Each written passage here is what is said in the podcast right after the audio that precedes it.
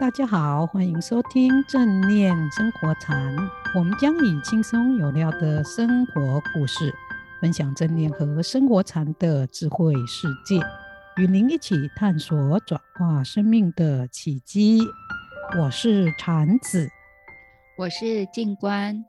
我们今天的主题是以纯然的觉知开发正念的力量。在前几集的节目中，我们介绍了三位对正念减压法影响很大的禅师。静观，你还记得他们是谁吗？记得啊，这三位禅师是教禅宗的崇山禅师和一行禅师，以及教内观的葛印卡老师。答对了。这集呢，我们还要介绍另外一位对卡巴金博士。创立正念减压法影响很大的法师卡巴金博士呢，曾经说过，他对正念的定义主要就是看了这一位法师的书，所以他才有了这样的定义。我记得禅子老师提过，是不是象智尊者？对，没有错，就是象智尊者。Nyanaponika Thera。我们好像比较少听过这位尊者。对啊，但是如果我们说菩提比丘，大家可能就比较熟悉。他是菩提比丘的老师，也是非常好的法友。哦，原来是这样。所以向智尊者是斯里兰卡的禅师吗？向智尊者不是斯里兰卡人，他是一九零一年出生在德国法兰克福汉诺镇的犹太人。他曾经经历过第一和第二次世界大战。青少年的时候呢，他就跟着父母亲搬到柏林。后来在柏林读到一位德国比丘，就是三界尊者的书，受到这一些书的启发，他就升起想要出家以及为佛教奉献的想法。在他父亲过世后，他得到了母亲的许可。就在三十五岁的时候，到斯里兰卡跟随三界法师出家。原来是到斯里兰卡出家。那出家后，他有回德国吗？还是留在斯里兰卡呢？象智尊者出家以后呢，主要是留在斯里兰卡，一生研究巴利文的经典、修行、奉献和著作，长达五十八年。但第二次世界大战的时候呢，因为他跟他的老师都是德国籍，而斯里兰卡是英属殖民地，所以他们都曾经被英军俘虏，被拘留了七年之久。但是在被拘留的期间，尊者从来没有间断过禅修、研究和翻译。哇，这真的很不容易。那尊者主要是翻译哪一些经典呢？像至尊者主要翻译的是巴利文的经典和论藏，特别是阿比达摩的法句论，他把它翻译成德文。后来，尊者也和两位斯里兰卡的在家居士创立了佛教出版社，这个出版社简称为 VPS。他们把许多巴利文的经典和书翻译成英文和德文。所以，南传佛教能够推广到欧美的西方世界，尊者的贡献非常的大。他在晚年的时候得到国际间许多的荣耀和奖项。真没想到，翻译佛教经典也可以得奖呢。这主要是因为尊者的巴利文受到他师父三界尊者的影响，学得非常的扎实。所以他翻译的作品，不论是英文还是德文，都很受到肯定和赞赏。继他之后成为佛教出版社 VPS 总编辑和社长的菩提比丘，就曾经说过：象智尊者早期的著作清楚表达了佛陀的教法，这一些书成为现代人面对危机与困惑的时候最实际的解决方法。而尊者的著作是很重视经验和确实可行的方法，这一些著作让人们重新发现生命的意义，也净化了人们心中的仇恨、残忍和暴力，因而间接促进了世界的和平。所以，向智尊者的贡献不仅是使欧美的人能够认识佛法。也让国际间的仇恨和暴力减少了。真的很令人敬佩。不知他的书有被翻译成中文吗？有啊，有部分跟禅修有关的书有被翻译成中文。有一本是《法剑》，这是我们香光书香出版社翻译的。另外呢，还有一本是佛教的《禅修心要》，以及其他几本叫做《佛陀的圣弟子传》等书。有空一定要去借来看看。但禅子老师说，向至尊者启发了卡巴金博士对正念的定义。禅子老师。可否简单介绍一下尊者对正念的定义？好啊，今天我们就先来介绍尊者在《法鉴》这本书中对正念的说明。尊者的文笔细腻生动，加上他有禅修的经验，以及富含哲思深度的文笔，他所介绍的正念对我们认识正念是什么有很大的帮助。太棒了，这正是我需要的。每一次向朋友介绍正念生活禅节目的时候，常常就会被问到什么是正念，它有什么功用，对人的生活有什么价值等等的问题。真巧，你朋友的问题，像是尊者也刚好有提到。我们就以你朋友的问题来看，像是尊者怎么说吧。好的，谢谢禅子老师。在《法剑》这本书中，有一章叫做“念的力量”。书里面所用的“念”这个词，是翻译巴利文 “sati” 这一个字。因为现在很多人都用“正念”这个词来翻译这个字，为了让大家方便了解，我们也在节目中用“正念”这个词。相思尊者在这一章中对正念有详细的说明。首先，尊者提到。正念是一种心理活动，会伴随其他心理活动，如思考、规划、想象等一起出现。它虽然很重要，但比起其他的心理活动，比较不被注意到。为什么呢？因为正念如果用拟人化的方式来说，它具有相当保守的性格，所以常处于谦卑的位置。它让人小心谨慎，使人不会在追求目标的时候跌跌撞撞而错失机会。所以，只有在有某种特定的任务和需要的时候，才会刻意培养它。那正念对人有什么价值呢？尊者曾经引用佛陀的话说：“正念能主宰万事万物，但是前提是。”它需要经过培养后，才能够产生这种力量，发挥影响力。像至尊者在书中有说到如何培养和开发念的力量吗？有，他说可以透过培养纯然的专注或者单纯的觉知来开发正念的潜力。什么是单纯的觉知或者纯然的专注？单纯的觉知或纯然的专注，指的是正念最基本、最纯正的原始样貌。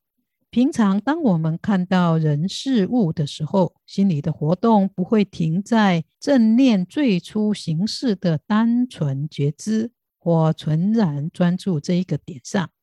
在看到人事物的时候，我们除了当下那一念单纯的专注和觉知外，还会马上升起分辨、思维、情绪或评论等心理活动。换句话说，纯然的专注和觉知，指的是在觉知刹那刹那间相续升起的短暂知觉意识。它之所以称为纯然或单纯，指的是只单纯去关注觉知到的人事物当下的那一念。而不是指后来产生的分别思考和情绪等心理活动。这是因为单纯觉知或纯然的专注是觉知的第一念，而继续生出的辨别思维、情绪和评论等是觉知后才产生的第二、第三念的心理活动。这听起来有点深，很维系，是很微细。向至尊者也说，由于这种单纯的专注和觉知是非常短暂和刹那变化的，平常没有受过禅修训练的人很难觉察到。但是如果要开发正念的力量，就要培养和强化这种单纯的专注觉知力。因为当单纯专注觉知力有多强，人的觉知力和专注力就有多长，进而也能成为主宰心灵和究竟解脱的关键力量。那禅子老师，怎么样来培养这种单纯的觉知和专注的正念力呢？像至尊者介绍了很多的方法，今天我们就先说明第一种整顿心房的方法，以后再介绍其他几种。好的，整顿心房是说一般人的心在没有经过系统式的禅修训练的时候，心理的活动是很混乱的。比如人在眼、耳、鼻、舌、身、意等六种感官接触到外境的时候呢，许多的影像和声音就会流过我们的心识，而那一些影像和声音都是模糊片段。有的甚至是错误的知觉和判断，这些感官触受带着与生俱来的缺点，常会造成我们更高层意识做判断和决定的基础。它们就像是路边的小石头，看似不重要，但如果我们经常忽略它们，就有可能会被这一些石头绊倒。我们的判断和决定也一样。有可能被这一些不完全的心流影像等资讯误导，做出不正确的判断和决定。所以呢，要整顿心房。整顿心房，那整顿心房的做法要怎么进行呢？在平常，大家可以试着去观察自己的心，是不是常有数以百计的念头交互流过我们的心头呢？有的可能是无中生有的想法，有的可能是有明确的目标的知觉、思考和感受等。但是不论是什么念头，它们可能是未完成的想法、压抑的情感和情绪反应留下来的残绪等。这些心念像是未受过训练的争论者，不断地互相插话。拒绝聆听另一方的辩论。另外，有许多的心念没有能够完成，或者没有付诸行动，是因为我们没有勇气去接受他们造成的结果。如果我们继续仔细检视自己日常的知觉、思想和判断，我们就发现他们大多不是事实，而是我们的习性偏好。和厌恶造成的错误观点，这些观点会导致思考和判断的过患。因此，如果我们能够仔细观察这些长期被忽略的心念，会使得观察者发现，有系统的禅修整顿心法是有必要的。因为只有如此做，才能够从心的表层扩大到更深广的意识昏暗区。像至尊者用了一个比喻，说明为什么要去观察并整顿心房。因为过患会造成许多垢染，一两天内只会积聚少许的灰尘，可是如果持续经年累月，就会变成一大堆的垃圾。房子如此，心房也一样。所以观察平日积累的心念垢染。并认清他们的本质，就是整顿心房的第一步，也是培养单纯觉知和纯然专注的开始，和开发正念力量的第一步。这个从灰尘到变成一大堆垃圾的例子，让我体会到，平常若没有注意到心中积累的尘垢，后果真的很可怕。怪不得平常我们会觉得心伪轻，实在是有道理的。这个例子也很生动，让我感觉到整顿心房的重要性，以及它会使心变清净的力量。确实如此，所以像至尊者说，透过整顿心房，培养单纯觉知和专注力，进而开发出正念的力量。帕帕金博士所说，他受到的影响，可能也是看到像至尊者所说的。借着整顿心房，培养单纯觉知和纯然专注力，进而开发出正念力量的重要性。而且呢，也因为单纯觉知和专注力的说明及描述，启发了卡巴金博士的正念普世定义之所在吧。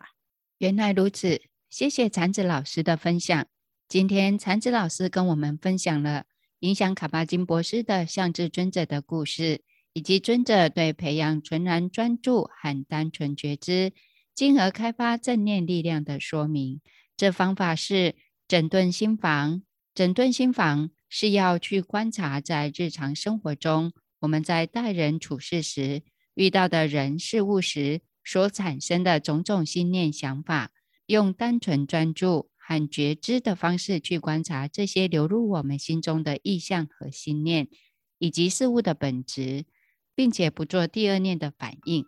对，这种方法很简单，也很容易练习。希望大家在日常生活行住坐卧中都可以开始练习整顿心房，观察平日累积在心中的心念尘垢，并且认清它们的本质。这个就是整顿心房的第一步，也是培养单纯觉知和纯然专注的开始。这样的训练可以让我们开发正念的力量。那节目呢，也已经接近尾声，最后要祝福大家在练习整顿心房中，烦忧的事越来越少，心越来越清净，正念的力量也越来越强。喜欢我们节目的朋友，不要忘了订阅和按赞。我们下周见哦！下周见。